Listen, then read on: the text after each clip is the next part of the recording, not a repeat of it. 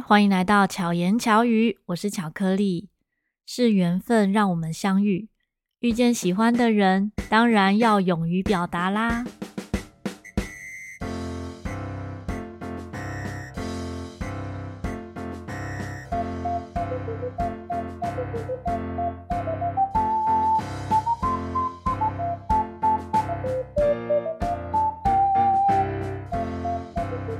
上一集节目中讲到几个恐怖的经验，就是分享遇到一些奇怪的事情。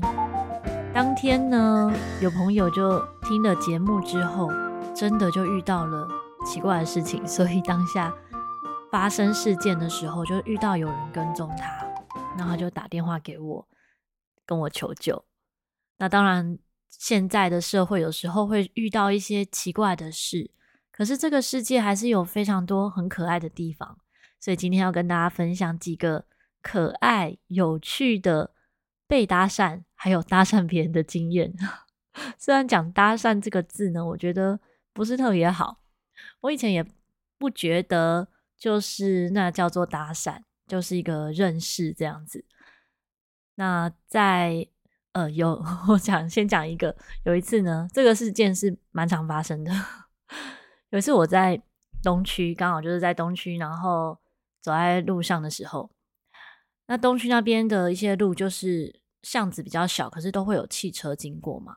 就有一台车一直开得很慢，然后一直跟在我旁边，就感觉他一直想跟我讲话，我就走得很快，后来他就摇下车窗，然后叫我这样，结果我想说好吧，就听他要讲什么，他就说小姐，你的裙子被背包卡住了，所以我其实是。曝光的哈，但但有穿安全裤，只是就是他其实是要好心的提醒我。然后这样的经验不止一次，有一次呢，在便利商店也是遇到一个先生，就就是感觉是追进来便利商店的，他也是提醒我我的 裙子没有拉好这样子，所以后来真的就会特别注意，就是自己的裙子有没有穿好啊，有没有不小心。走光啊 之类的。好，那并不是所有的搭讪都 一定是不好的。但是我们先来分享一下，现在我们要讲的呢，不是那种呃士林夜市的诈骗搭讪哦，或者是像捷运上面那种。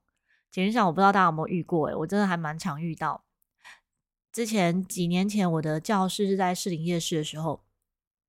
就很常会遇到有人走过来哈，就是两人一组走过来问说：“哎，小姐，你这个背包好好看哦，在哪里买的？然后这个鞋子好好看，在哪里买的？什么东西在哪里买的？”他其实就是想认识你，然后呃留下 资料，后续可能会有后续的接联系哦，所以他会是两个，比如说两个女生，然后跟跟你讲话，你就比较没有防备心。那因为我时间很赶。然后我那时候的东西几乎都是在 就是在文林路上那一条夜市上面买的。他问你这背包哪里买的？哦，那边。你这鞋子哪里买的？后面 就是都是在这条路上，所以我很快就解脱了。那有一次在捷运上也是遇到这样的状况，然后因因为就是他是问我法圈在哪里买的。好，那因为我真的很喜欢那个法圈，也很特别，就跟他聊了一下，后续又加了 Line。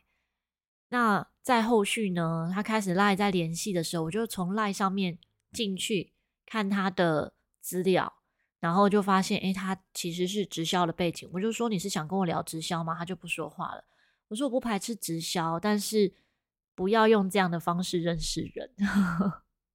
就是会让人觉得没有那么诚实。但是有可能也没有别的方法了，所以他们用这样的方式陌生开发，然后。分享一下，我觉得为什么呃认识朋友搭讪这件事，我觉得不见得是不好，因为有时候有些人你可能是一面之缘，或是某个场合相遇，当你觉得哦真的很合得来，就很值得深交，认我认为很值得深交的，我就会很希望可以后续的联系，不管对方是男生还是女生，我很珍惜就是这样子的情谊和友谊。有一年，呃，在我第一次登龟山岛的时候，那时候是朋友办的活动，就是宜兰的龟山岛。那我那一次去的龟山岛的状况呢，其实非常不好，因为我不知道我会晕船，所以我在这个船上面呢，其实晕得非常厉害。我在船上就吐了好几袋，真的不夸张，因为我有吃早餐，所以就吐得很严重。那也因为吐得很严重，所以导游就有特别的照顾我，就是让我坐在，就告诉我坐在哪里会好一点呐。那因为吐的严重，所以真的登岛，我们本来要登四零一高地，我就有点是体力不支了。但是在出发前呢，导游有说他不帮任何人背东西。好，如果你要要帮你背东西呢，那就说他的东西就要给那个人背，这样就是交换哦。所以他前面都讲得很清楚了。可是呢，导游他就又担心我的状况，所以一边就是会。他的体力非常好，他真的就是像像哎，怎么讲呢？像那种电影里面就是可以跳上跳下、很活跃的体能的那样的人，像唐老大那样的感觉。那他那时候就往上走，我们要登四零一高地的时候，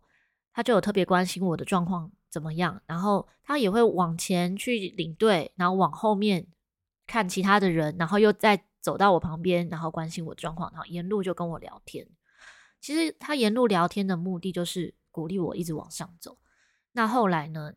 因为我真的是有点脸色苍白了，我自己都不知道的，所以他就很很好心的把我的背包塞在他背包里，因为他不能背别人的背包嘛。他一开始就讲了，所以，我这样子讲了，不知道，反正我没有说他是谁，然后他就这样子。做了这件事情，然后让我减少一些体力的消耗，然后就这样子一直爬到山顶。到山顶之后，我真的就是复活了，因为呼吸就比较顺畅啦，那一种呕吐过后的不适感也消除了，然后就在山顶上吹到底，然后就很开心。后来那一次活动结束后，就是已经回到岸边了啊，我只知道哦，听说他叫什么名字。中文名字，然后沿路因为一直聊天呐、我们就这样等于聊了有两三个小时吧，因为就上上下下这样子。后来在离开的时候，没有机会，也没有想到说要留电话，还是说留什么通讯的方式都没有。但我觉得这样好可惜，因为难得有一个这么聊得来的朋友，真的是觉得很心灵相契的一个好朋友那种感觉。所以我就看了那一个船公司的电话。然后我就打电话回到台北之后，打电话到那到那个船公司，说我要找某某某，我是讲他的绰号，他就说啊，这不是我们的狗吗？我就说不是不是，他是一个人，我就形容他的外形。后来他才请这个老板呢，就觉得很奇怪，怎么会有人这样打电话来找这个导游？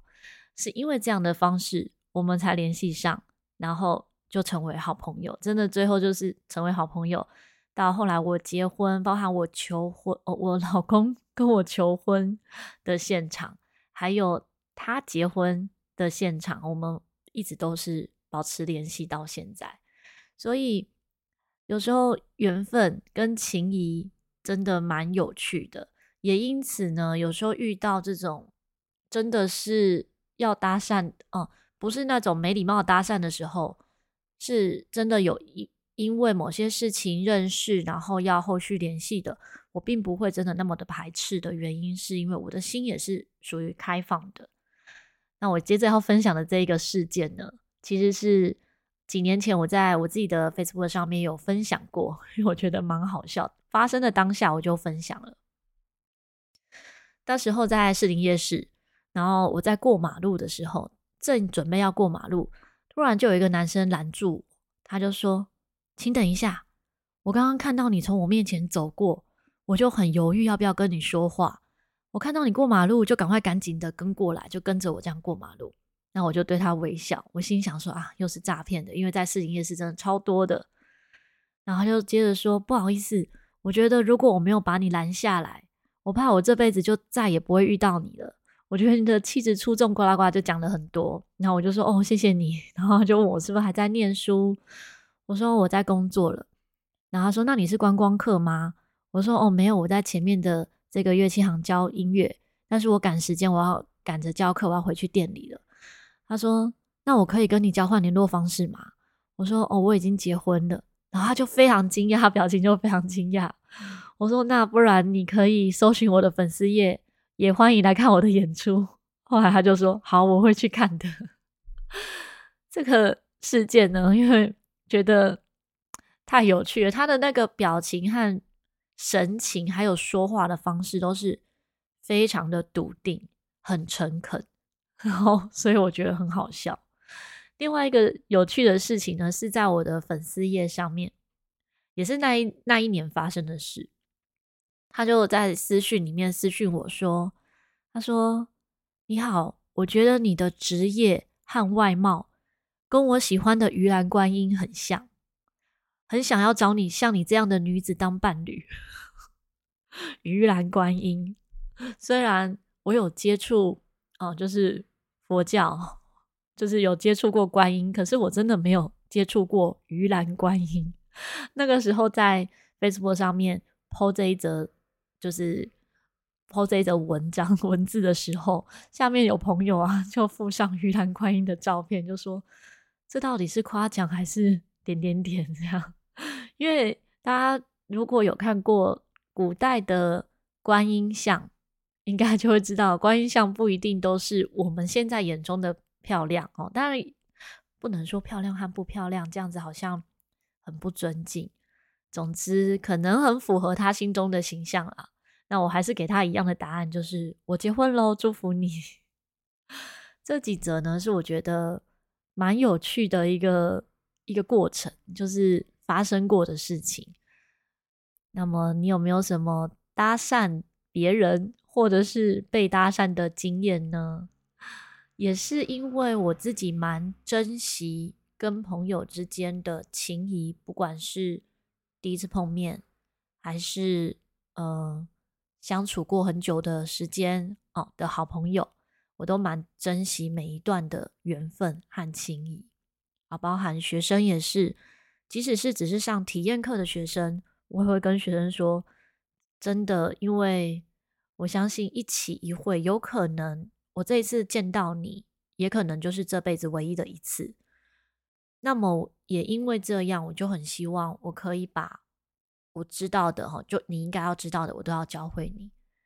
就是会更珍惜那一个只有那一次的机会，然后传递我想知道的东西。哦，或呃，不是我想知道，传递 学生想知道的东西，这样，因为。之前在跟朋友们聊的时候，就是也有曾经有朋友说，哦，像那种体验课啊，不用太认真啊，因为哦，他可能只是来听听看哦，然后就不会来报名了。可是我反而不觉得是这样，包含像早期我在童军服务的时候，每年的全国童军大露营，那个时候呢，我会在露营活动里面带陶陶笛，好让带让大家认识陶笛。我也是会很认真的 分享这个乐器，即使只是一个志工服务，因为觉得有可能这个人他就是第一次接触到，如果他第一次接触到的感受和反应就是不好的，他未来再接触到就不见得会有好感。可是相对的，如果他第一次接触到这一件事物呢，感受跟反应是很好的，那他未来也许有其他的缘分，再认识到陶笛或是音乐这件事情。呃，不一定是找我上课，可是他有可能在找其他老师学习的时候，至少他对这个印象是很好的，他就会，也许就有机会走这一条路。事实证明，真的是这样。就嗯、呃，去二零二零年之前，哎，也不是二零二零，二零二一啦，二零二一的五月之前呢，我都一直固定在台大儿童医院义演，就每周三的下午。啊，也接就是后续呢，也真的有一些朋友是因为听到陶笛音乐，喜欢陶笛音乐，然后开始可能不一定在台大儿童医院的朋友们就会是台北人嘛，有一些可能是外县市来台北就医，然后也因此他们就开始去寻找陶笛这个乐器，然后开始学习，所以我觉得。有时候缘分真的很难说，就像现在这一集节目，有可能你只是偶然的点进来听到我分享，那也有可能你本来就是忠实的听众，哦，但这些都是我们彼此的缘分。那如果喜欢我们的节目的话呢，欢迎可以在 Apple Podcast 给我评论，好，给予五颗星。那如果是用 Spotify 呢，也可以订阅跟评价。那不管是在哪一个平台，都欢迎大家可以订阅或者是给予好的评价。那喜欢这一集节目的话，欢迎分享给你周遭的朋友，或者是可以泼在限动里面标注我 R O Y I 点 C。希望巧克力可以陪伴你，巧妙克服生活中的压力。如果遇到有趣的搭讪经验，欢迎私信我，跟我分享。我们下一集再见，大家拜拜。